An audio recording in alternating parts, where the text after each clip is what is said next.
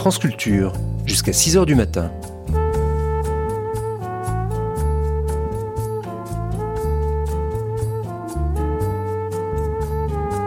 France Culture la nuit, une mémoire radiophonique.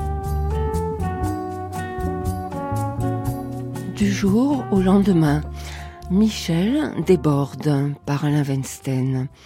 Michel Desbordes est une écrivain française qui a commencé à publier en 1986, mais en réalité son œuvre et sa réception tiennent sur une période brève d'une dizaine d'années. Née en Sologne, elle a grandi à Orléans. À l'issue d'études littéraires en Sorbonne, elle est devenue conservatrice de bibliothèque, d'abord dans des universités parisiennes, puis en Guadeloupe.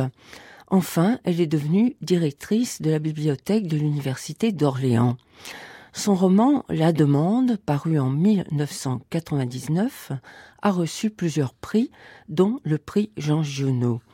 D'abord auteur de poèmes, Michel Desbordes explique comment elle a initié un dialogue avec le lecteur en se consacrant à l'écriture du roman. Le roman, pour elle, aura été une tentative de donner l'histoire de vie marquée justement par l'absence d'histoire. Des femmes surtout, comme la servante de La Demande, héroïne paysanne d'une rencontre dans un château de la Loire avec un peintre italien au XVe siècle.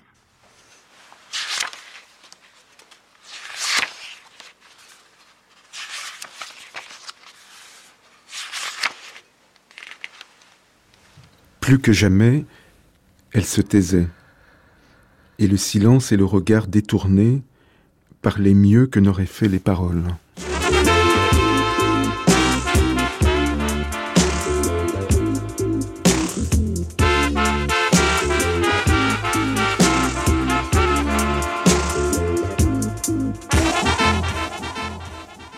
Du jour au lendemain avec Michel Desbordes qui publie La Demande aux éditions Verdier.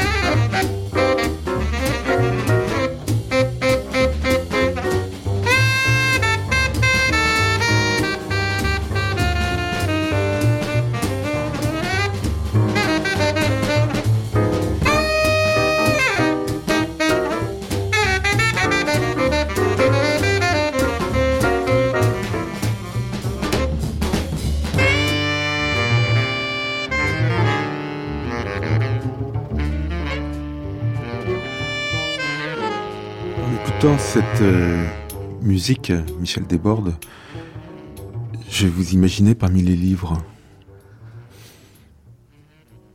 plus que parmi les tableaux.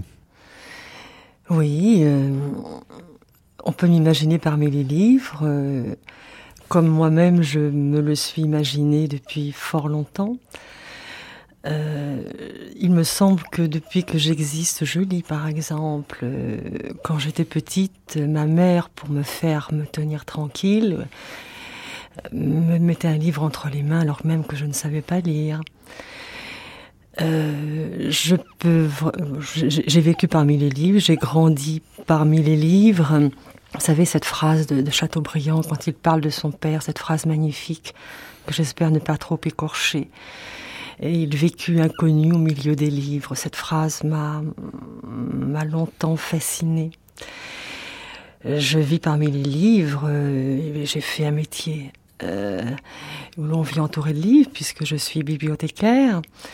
quand j'étais petite fille à Orléans, très très tôt, j'ai fréquenté la bibliothèque municipale où le hmm. directeur me fascinait. Oui, parce que quand on parle de bibliothèque d'Orléans, on pense à Georges Bataille. Et oui, j'avais 10 ans, 11 ans, bien sûr, j'ignorais qui était Georges Bataille, pas plus que je ne l'avais lu. Hmm. Et ce personnage me fascinait, si je peux en parler un petit peu. Vous savez, c'était une de ces vieilles bibliothèques qui sentaient bon la cire, les parquets, les bois des tables, les lampes d'opaline. Et je venais là le soir après le lycée, je n'avais qu'à traverser la rue et je voyais cet homme toujours élégamment habillé dans des costumes très sombres, avec ce regard très clair, qui avait l'air de, qui traversait la grande salle de lecture, qui avait l'air de porter le monde sur ses épaules. C'est le souvenir que j'en ai. Et voilà, je crois que je venais à la bibliothèque pour travailler, mais aussi pour le regarder. Mhm. Et lui-même, est-ce qu'il regardait les personnes qui étaient là? Il ne voyait personne. Il ne voyait personne. Il avait le regard fixé sur l'horizon. Et, cette salle était très longue. Il a traversé d'un bout à l'autre, je sais pas moi, 30 mètres, 40 mètres, 50 mètres. Le regard, dans, le regard sur l'horizon. Voilà, et un jour plus tard, euh, son premier, un interview dans l'Express, le fameux interview de Madeleine Chapsal, je me suis dit, tiens, tiens, voilà ce monsieur. Hmm. Voilà, donc je hantais les bibliothèques comme à leur façon, elles me hantaient déjà. Et voilà. Alors vous parliez de tableaux, mais ça c'est une autre histoire. Ouais. On vit bien avec les livres? Douloureusement. Pour ce qui me concerne, c'est assez douloureux. Euh, de voir tous ces livres euh, que j'achète parfois en me disant que je prendrai le temps de les lire. Enfin, c'est très banal ce que je dis là, mais euh, vous comprenez. et puis qu'on n'a pas le temps de lire. ces murs de bibliothèque qui sont comme des cimetières dont on se dit, mon Dieu, est-ce que j'aurai le temps de lire ça? D'autant que pour moi, c'est peut-être plus compliqué encore parce que j'éprouve le besoin de beaucoup relire. Alors il est évident que le temps que je relis, euh, c'est ça de moins pour, euh, pour l'actualité littéraire, par exemple, ou pour les domaines extérieurs à la littérature, que je n'ai vraiment plus le temps, plus le temps de, bien, bien connaître. Et puis il faut pas croire que quand on est bibliothécaire, on s'occupe des livres.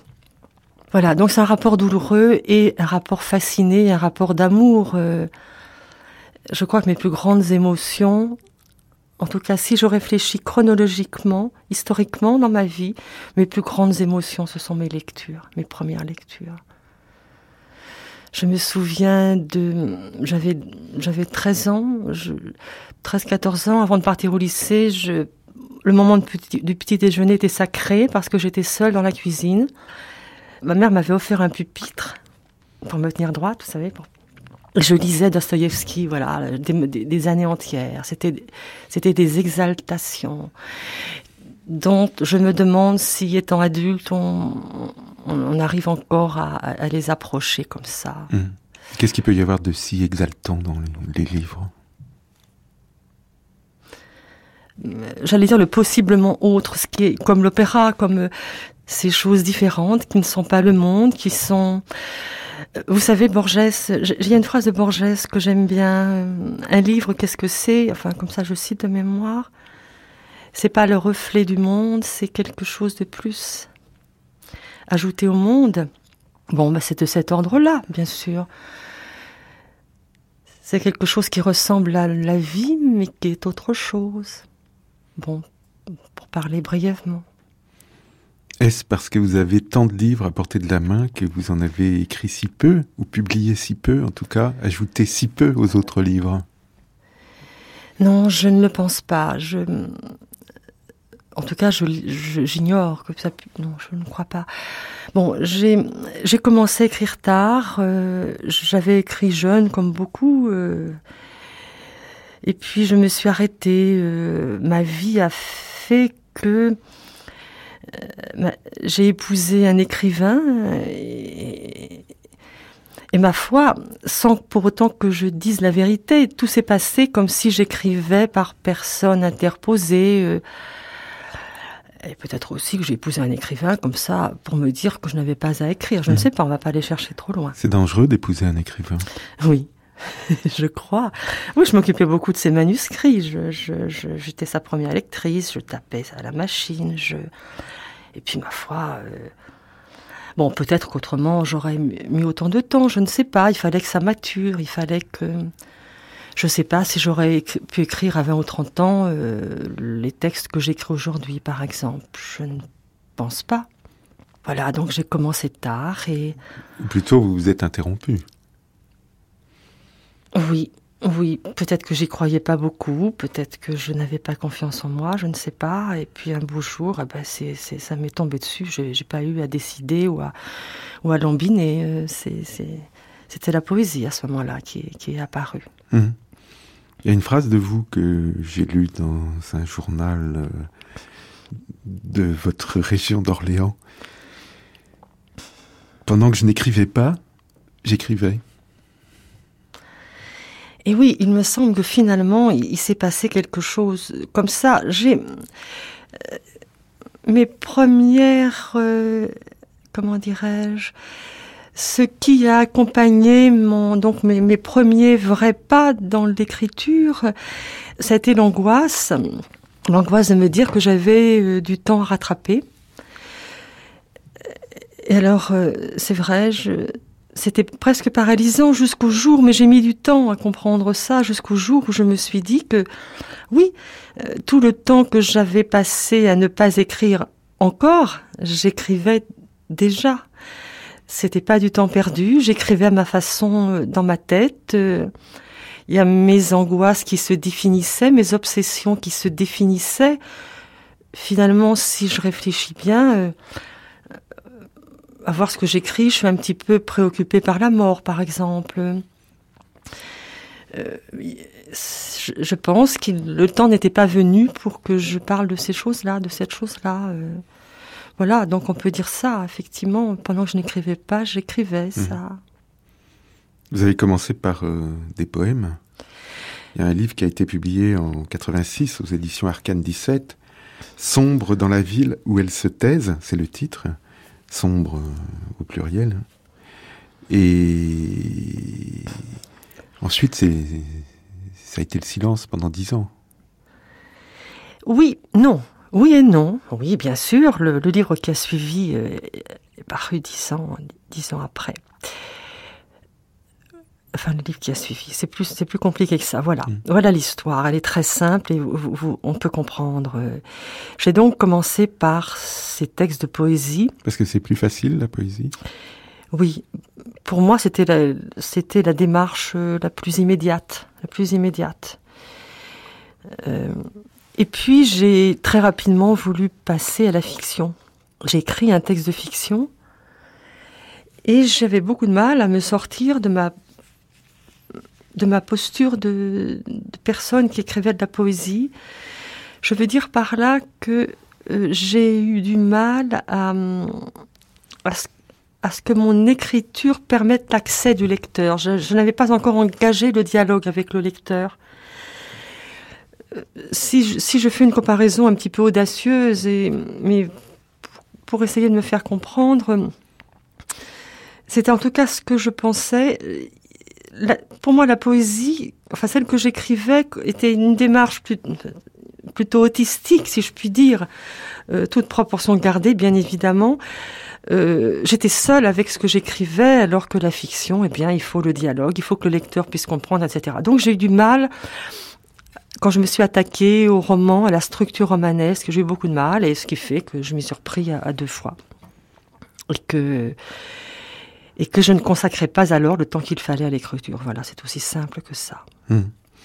Donc après ce, premier livre de poèmes, Sombre dans la ville où elle se taise, vous avez publié euh, chez Verdier en 86 un premier roman intitulé L'habitué au féminin et euh, un, roman euh, où vous dites, pour l'avoir écrit, avoir endossé la panoplie romanesque, expression assez étrange pour raconter les destins tels qu'ils se dessinent avant que la mort ne les fige. Oui, ça c'est pas vraiment ma phrase, c'est ma phrase telle qu'elle a été euh, retranscrite par, euh, par quelqu'un qui écrivait l'article. Non. J'ai voulu véritablement dans, dans, ce grand effort que je faisais vers la fiction, j'ai voulu, j'ai voulu le romanesque. J'ai voulu jouer le, le, plein jeu du romanesque.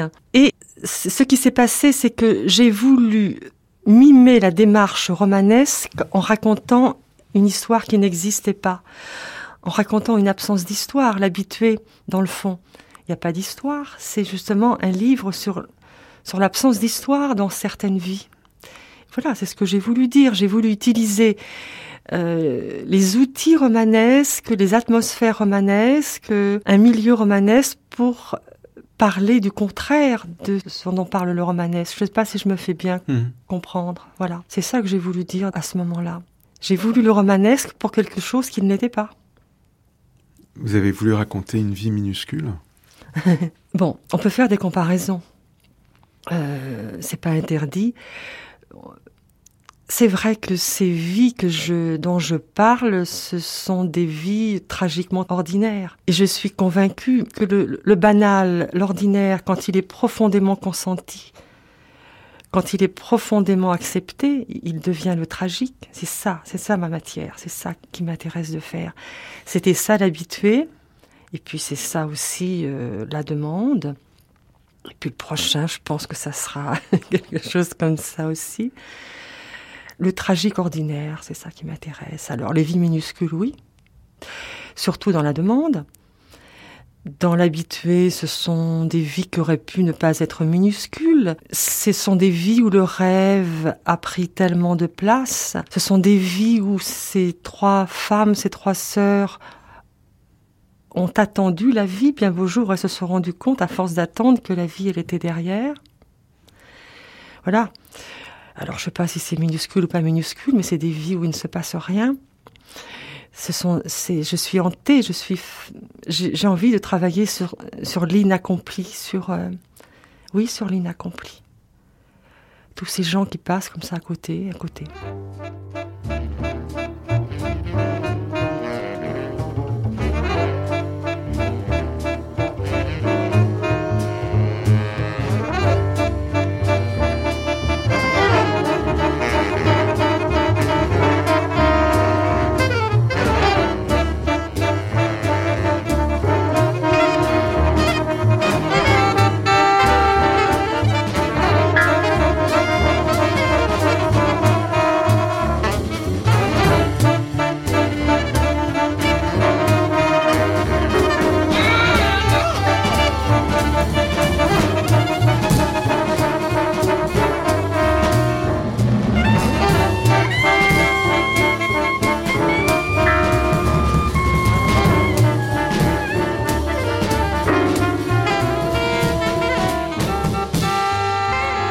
Il y a ces gens qui passent à côté, euh, Michel Desbordes. Il y a la mort dont vous parliez tout à l'heure, la mort euh, qui s'impatiente toujours. Et puis il y a le, silence qui était déjà porté par le titre du livre de poèmes dont nous parlions, euh, Sombre dans la ville où elle se taise. Et le silence est encore très présent dans le nouveau livre, La demande. Ben oui comment dire ça euh, Le silence, je sais bien ce que c'est. Il me semble que je sais de quoi je parle quand je parle du silence. Bon, j'étais une petite fille. Euh, si je peux oser une petite confidence, là, j'étais une petite fille fort bavarde et puis apparemment mon bavardage devait peut-être déranger. Alors un jour, je me suis un petit peu tue. Euh, jusqu'au point d'avoir des problèmes avec euh, la parole. Enfin, j'étais pas une enfantiste, attention, c'est pas ce que je dis, mais c'était pas évident, du tout, du tout. J'ai bon, eu à travailler la parole, si je puis dire, et, et je suis d'une famille, j'ai grandi dans une famille où on se taisait. Ma grand-mère se taisait, ma mère se taisait et se tait encore. Euh, on n'avait pas besoin de parler pour, euh, pour faire comprendre les choses. C'est vrai. Voilà, alors mes personnages sont pas très bavards. Hmm. Euh, je pense qu'ils font comprendre ce qu'ils ont à faire comprendre, mais ils sont pas bavards. Je me vois difficilement aujourd'hui faire un livre où il y a des dialogues, enfin des dialogues normaux, quoi. Un tiré, il dit ceci. Ça, j'aurais du mal. Et puis, ça c'est pas ce qui m'intéresse. Ce qui m'intéresse, c'est, c'est. Enfin, c'est un grand mot, ça. C'est, c'est la face cachée des choses. Mmh. C'est un texte sur le regard, dans le fond, comme l'habitué. Ça m'intéresse, ça. Je... Mes, mes textes partent d'une image. J'ai une image dans la tête. Là, en l'occurrence, c'était cette vieille femme, enfin, qui n'est pas si vieille que ça d'ailleurs, enfin, une femme usée par la vie, qui s'assied comme ça, extrêmement silencieuse, extrêmement euh, triste, en croisant les mains sur ses genoux. Et son visage immobile traduit euh, dix, mille choses. Voilà. Donc, Vous avez vu cette femme? Oh, J'en ai vu des comme ça, oui, oui, je connais bien, oui, oui j'en ai vu des comme ça. Vous aussi, je suis sûre. Les lecteurs m'écrivent, ils me disent qu'ils la reconnaissent vieille paysanne, revenue déçue par la vie, malheureuse, transmettant le malheur de mère en fille, comme ça, oui. Tout un héritage féminin, là. Hmm. Qu'est-ce que je disais? Oui, alors donc le regard, je vois les gens, c'est des images que j'ai comme ça, et je m'approche d'eux comme avec une caméra. Et c'est pas les faire parler qui m'intéresse, c'est essayer de comprendre. Parfois, comme dans l'habitué, plus je m'approche, plus le mystère demeure, c'est curieux, euh, comme dans un film un peu. L'habitué, les images l'image, l'image qui a fondé le texte, là, c'était, je voyais trois, trois, trois femmes comme ça marcher, je voyais des silhouettes, un petit peu comme dans les films de Bergman, vous savez, crier, crier chuchotement, ou dans les tableaux de cet Allemand si, romantique, euh, je sais jamais si c'est Gaspard David ou David Gaspard Friedrich, vous savez, ces sœurs qu'on voit c'est un peu ça qui a contribué à faire démarrer le livre. Mmh. Voilà, alors le silence, le regard. Euh, oui, mais encore une fois, le silence parle et le silence traduit les choses d'une façon accablante parfois, très lourde, très, très forte. Il, s'exprime redoutablement. Mmh. Je veux dire, il exprime redoutablement le silence. C'est le silence qui parle dans vos livres? Je sais pas. Euh, on, peut dire ça. Je sais pas si c'est le. Oui, on peut dire ça sans que je puisse en dire bien davantage. Hmm. L'histoire euh, se déroule au XVIe siècle, c'est-à-dire euh, tout le temps Eh oui, on peut dire ça. Je l'ai située dans le XVIe sans vraiment savoir pourquoi. Si, si, euh, je, vais revenir là-dessus. Mais tout le temps, oui, c'est une histoire que j'ai située au XVIe, mais qui pourrait être aujourd'hui ou, ou il y a mille ans. Le 16e, c'est pas n'importe quel siècle. Alors, le 16e, c'est pas n'importe quel siècle. Donc, je reviens là sur ce que je voulais vous dire. Bon, c'est un siècle qui m'a toujours attiré, euh, euh, historiquement, qui m'a toujours attiré. Euh, et puis, quand, par exemple, il y a 3-4 ans, je lisais des textes littéraires du 16e, j'étais fascinée par cette langue française sortant du Moyen-Âge et en train de se faire. Bon, ceci étant, c'est tout simplement le hasard d'une promenade à Chambord, euh, à l'intérieur du château de Chambord, une visite du château, que, que ce sujet m'est apparu, qui s'est imposé à moi, sans que j'ai eu bien à dire quoi que ce soit. Voilà très rapidement ce que je peux dire. Euh, je, euh, d'un seul coup, donc, j'ai pensé à ce peintre là. Léonard de Vinci, pour ne pas le nommer. Mmh. oui, parce que vous ne le nommez pas. Oui, non, mais ce n'est pas un livre sur Léonard de Vinci. Je me suis inspirée, c'est évident, je me suis inspirée de Léonard de Vinci. Voici pourquoi. D'un seul coup, je me suis interrogée comme ça, étant troublée par les thèmes d'exil. Je me suis dit, mais qu'est-ce que ça veut dire, ce vieil homme, euh, à la fin de sa vie, euh, qui a tous les honneurs, toutes les gloires, euh, qui vient mourir en France, car c'était ça. Et donc, je me suis interrogée là-dessus, et ça a démarré un petit peu comme ça, et il se trouve que c'était effectivement le début du 16e, et que, et voilà, voilà. Hmm. Ça m'a permis aussi un certain dépouillement. Pour moi, ça allait de pair avec le dépouillement. C'est une époque très contrastée qui m'intéressait par ces contrastes sans que tout ceci ait été réfléchi. Hein. C'est après que j'ai compris ça. Contraste aussi entre les deux personnages. voilà, alors voilà, contraste entre les deux personnages et contraste entre les différents aspects du, du 16e, de cette renaissance à la fois merveilleusement, euh, presque baroque déjà, oui, merveilleusement chatoyante, euh, riche, euh, et puis cette misère, cette dureté de la vie. Donc ça, ça m'intéressait. Et c'est vrai qu'on retrouve ce contraste dans ce face-à-face entre ces deux personnages. Hum. Le vieux maître italien et la servante euh, solognote. la servante euh, oui, de la Sologne toute proche, c'est-à-dire le plus rude, le plus près des choses, le plus près de la vie, le plus près de la mort, et cet homme, ce génie reconnu et mille fois reconnu, revenu de tout, euh, dont les grandes œuvres se défaisaient, s'abîmaient. Il, faisait des inventions, il croyait faire des inventions extraordinaires avec ses, avec ses mixtures, c'était parfois catastrophique. Et donc ce, génie qui s'en allait, qui, s'en allait des murs, et finalement euh, ils sont face à face. Et où est la différence? Bon, c'est un peu quelque chose comme ça. Euh. il la regarde, il la regarde en peintre d'abord. Il la regarde en peintre. C'est-à-dire comme quelqu'un qui s'est regardé C'est-à-dire comme quelqu'un qui s'est regardé. Ce regard l'a fait un peu exister. Elle a fait un peu exister. Et puis, euh, un jour, enfin, avec le temps, le temps, il y a, je sais pas, c'est un an, deux ans, ça. Il s'aperçoit que finalement, il ne peut pas se passer de la regarder parce qu'elle a en elle une, sous sa dureté son air réprobateur, il y a en elle une solidité, une sérénité qui peut être, que peut-être il envie. Et au fond, au fond, euh, elle, lui apprend, euh, elle lui apprend la vie, elle lui apprend la mort. Il la regarde faire. Oui, elle lui apprend la mort. C'est comme les femmes. Je veux dire, les femmes sont.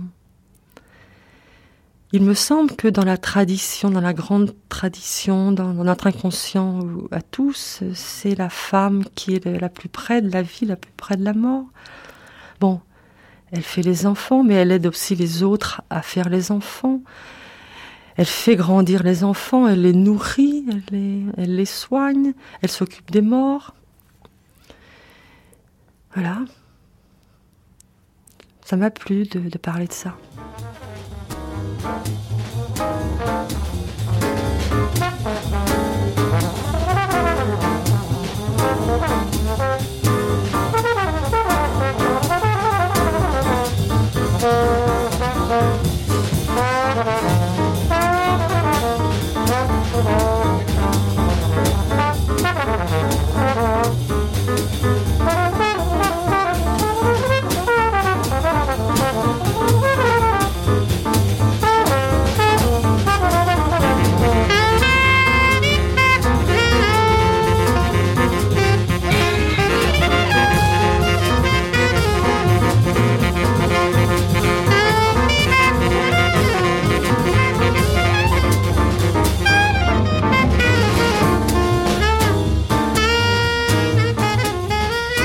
Pourrait dire de la demande Michel Desbordes, le livre que vous venez de publier chez Verdier, que c'est moins une peinture qu'un dessin, hein, puisqu'on parle de peinture depuis le début de, cette émission. C'est pas un roman à costume, par exemple. C'est au contraire une tentative de saisir, comme ça, de capter l'essence des choses. Oui, je... Les choses et des, et des, et des êtres. Oui, Peut-être qu'en parlant de dessin par rapport à la peinture, vous voulez dire que j'ai une démarche de dépouillement, c'est ça C'est ça que vous voulez dire? Oui Je dis pas dépouillement parce que ça fait un peu boucherie. Ah bon? Euh, Et pourtant, c'est... Bah alors, comment dire euh, Pourtant, ça a été un petit peu mon souci. Alors, oublions la boucherie, mais euh, je veux dire que j'ai essayer de ne garder que l'essentiel. Quand j'écris, la phrase me vient, bon déjà pour l'écriture, enfin la phrase, la phrase me vient facilement. Donc le travail que je fais pour la phrase, c'est un travail de, alors, faut pas dire dépouillement, alors de, retrait, je retranche, je retire, je, je gomme, j'enlève des mots, je, je garde l'essentiel. Et c'est vrai que ce travail de, cette tentative de ne. Ah, ça m'embête de, pas... de dépouillement. Allez. Oui, non, Allons-y, parce que je ne sais pas comment dire autrement. Je veux dire, accompagne ce sujet que je traite. Comment le traiter autrement, ce sujet, cette approche de la mort, cette face cachée des choses? Comment le dire autrement que de cette façon euh, extrêmement simple? Donc oui, le dessin peut-être, et cependant, je ne peux pas cacher et mes lecteurs le disent quand ils m'écrivent, je ne peux pas cacher que tout le temps que j'ai écrit ce livre, j'ai eu des toiles devant les yeux et dans ma tête. Sur mon bureau, j'avais des représentations des, des, flamands, évidemment, ces peintres de l'instant. j'avais par exemple ce livre de Todorov, L'éloge du quotidien. Il me semblait qu'il y avait, un dialogue avec ces gens-là. Je dialoguais avec eux. C'est fascinant, ces toiles. Alors que l'Italie de la Renaissance, du Quattrocento, était en pleine expression religieuse, avec quand même quelques portraits de nus déjà, les, les femmes des, des ducs, etc. Ou les maîtresses plutôt les Flamands, eux, travaillaient dans les cuisines. Ils peignaient des servantes, des femmes qui s'épouillaient, qui se lavaient les pieds, des femmes qui lisaient leurs lettres d'amour. L'instant, et la lumière de l'instant. Donc, je sentais que c'était ce que j'avais envie de faire aussi. Donc, la peinture, ben, elle est là de cette façon-là. Et je comprends votre image du dessin, je comprends. Quand vous dites euh, sur mon bureau, vous voulez dire votre bureau de la bibliothèque? Qu'allez-vous dire? N'écrivez pas vos livres dans votre bureau Dans mon bureau, chez moi, oui. J'aurais bien du mal dans cette bibliothèque que je dirige. C'est pas. J'ai quelques amis écrivains qui disent qu'il n'est pas supportable d'avoir un autre métier quand on écrit. Moi, c'est pas ça. Ça me dérange pas d'avoir un métier. Je trouve ça plutôt intéressant. Mais d'avoir un poste à responsabilité, ça, ça, ça peut être dangereux. Et en tout cas, en tout état de cause, ça ne laisse pas le temps, malheureusement. vous écrivez le dimanche? Non, pensez donc, j'écris tous les jours, chez moi, en rentrant. Jusque tard dans la nuit? Non, parce que je me lève à 5h30. Alors, si j'écrivais tard dans la nuit, je ne sais pas si je, je, tiendrais le coup. Je travaille de, de, de 6h à 9h. Trois heures par jour. Trois heures par jour. Et puis le matin, je, relis ce que j'ai fait la veille, euh, à tête reposée.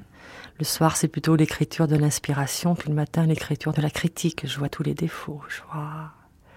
Enfin, je travaille pas en faisant une page, par exemple. Je n'ajoute pas une page à une page. Je travaille d'une façon que je trouve un peu étrange, c'est-à-dire que ça me fait penser au, mythe de Didon. Vous savez, Didon, cette reine-là de Tyr ou je ne sais où qui a été exilée en Afrique du Nord. Alors on lui a donné un royaume pour la, en compensation de son exil. C'est le roi de Phénicie, qui je ne sais plus. Bref, on lui a donné un royaume qui était de la taille d'une peau de bête. Et de ce royaume qui était de la taille, je vous expliquer pourquoi je dis ça, bien sûr. Et de ce royaume qui était de la taille d'une peau de bête, elle a fait un grand, grand royaume, Carthage, etc. Et comment a-t-elle fait? Elle a pris sa peau de bête et elle l'a en petites tanières, en mille et mille lanières, et l'a étendue comme ça. Eh bien, je ne peux pas m'empêcher de penser que c'est ainsi que je travaille. C'est-à-dire que je ne fais pas une page, et puis le lendemain une autre, puis le lendemain une autre, puis ça fait un livre. J'ai une idée qui me vient, j'ai une image, une idée qui me vient. J'écris d'affilée 4, 5, 6 pages, comme ça, disons des pages d'inspiration. Et ensuite, je coupe là-dedans, je coupe là-dedans, et ça fait un livre je rajoute une phrase ici, je rajoute, une, je rajoute un, morceau de paragraphe là. C'est comme ça que je travaille. Curieux. Hum. Là, votre livre La demande a une structure euh, tout à fait particulière. C'est-à-dire? Il y a plusieurs euh, séquences. Un prologue d'abord, euh, ah qui, qui, porte un autre titre, Le dernier pays, qui est précédé lui-même d'un court texte qui nous donne le nom de la servante Tassine. Et puis enfin, et c'est à la page 23 d'un livre euh, qui en comporte 120 euh, à peu près, euh, le, texte proprement dit intitulé La demande. Ça vous a paru être une structure un peu particulière alors ça? Bah, ça En tout cas, ça, ça éveille la curiosité du lecteur. Eh bien, ça n'a pas du tout été réfléchi. J'ai d'abord fait ce petit prologue, disons, cette petite annonce Ensuite, j'ai fait le, ce premier chapitre. En fait, il y a deux chapitres. Hein. Il y a hmm. le premier chapitre qui, qui raconte le voyage, l'exil. Et tout ça est composé avec des caractères différents. Hein, ça, oui, on l'a mis en italique, je crois. oui, le prologue, mais oui. le petit texte euh, liminaire. Oui, mais oui, ben ça s'est imposé à moi. Je serais incapable de vous en donner une, une analyse. Euh, ça n'a pas été réfléchi. Euh, et il m'apparaissait important dans ce premier chapitre, le dernier pays, j'avais besoin de ce premier chapitre pour euh, planter un petit peu le décor, euh, comme on dit, et ensuite, et, dire des choses sur lesquelles je n'aurais plus à revenir ensuite quand je serais engagée dans mon récit, voyez? Voilà.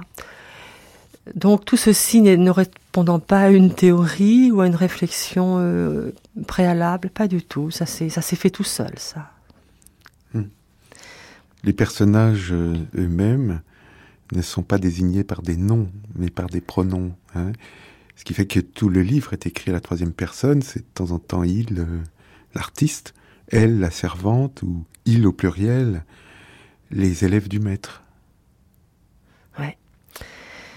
Je suis toujours un petit peu embêtée quand on me parle de ça parce que là encore, je, ça ne répond pas, ce n'est pas véritablement délibéré. C'est ainsi que j'ai fait car je crois je ne pouvais pas faire autrement. C'est vrai que je n'éprouve pas le besoin de nommer. Je, n'ai pas éprouvé le besoin, par exemple, de donner un nom à ce peintre.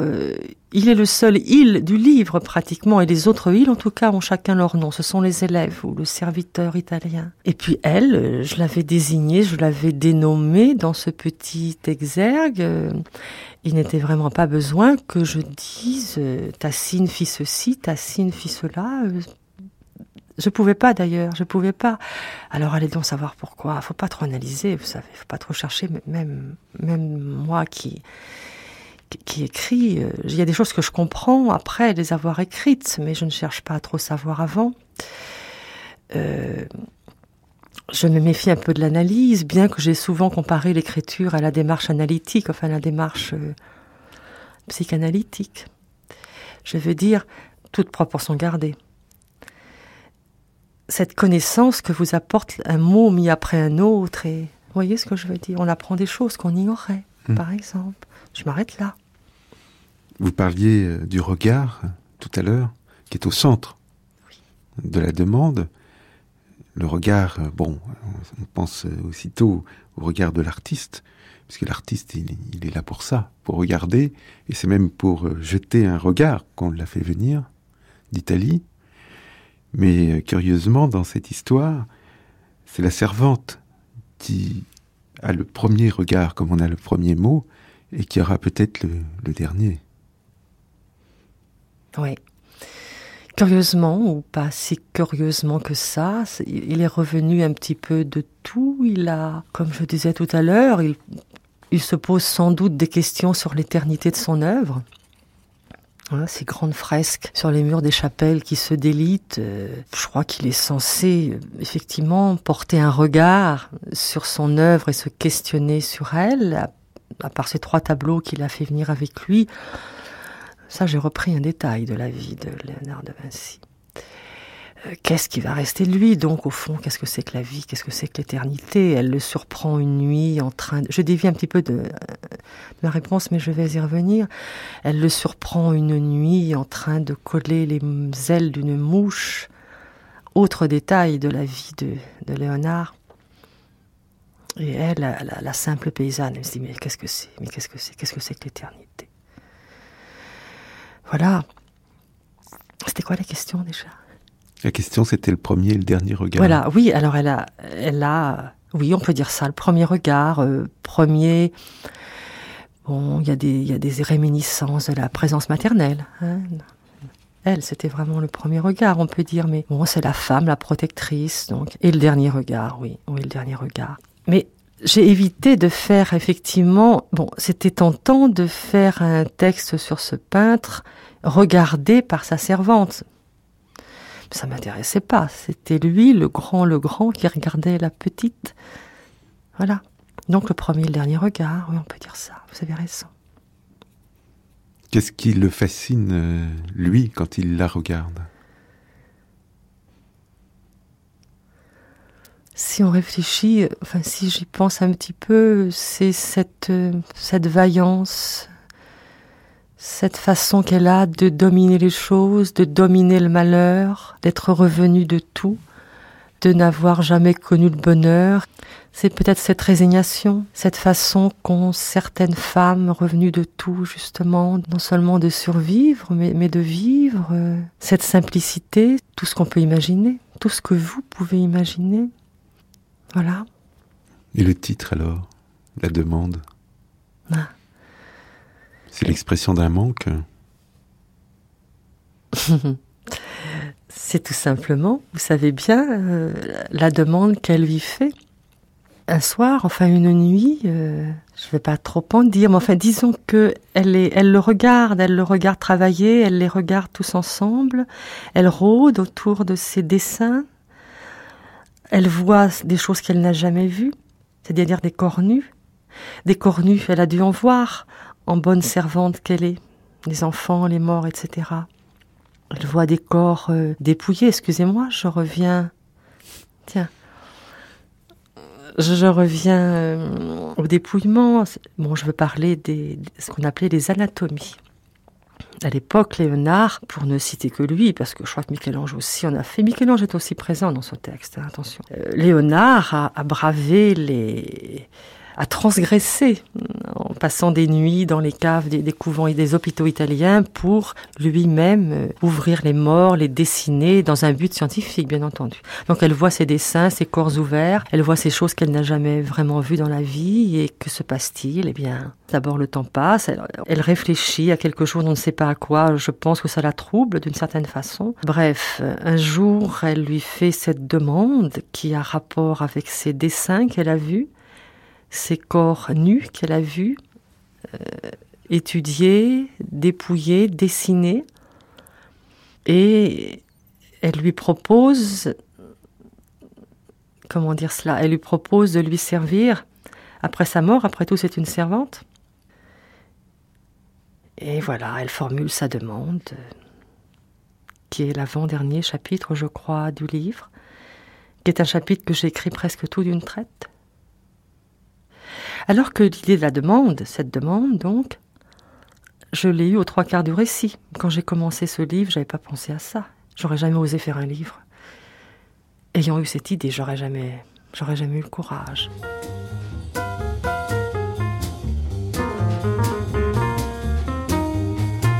La demande de Michel Desbordes est publiée chez Verdier.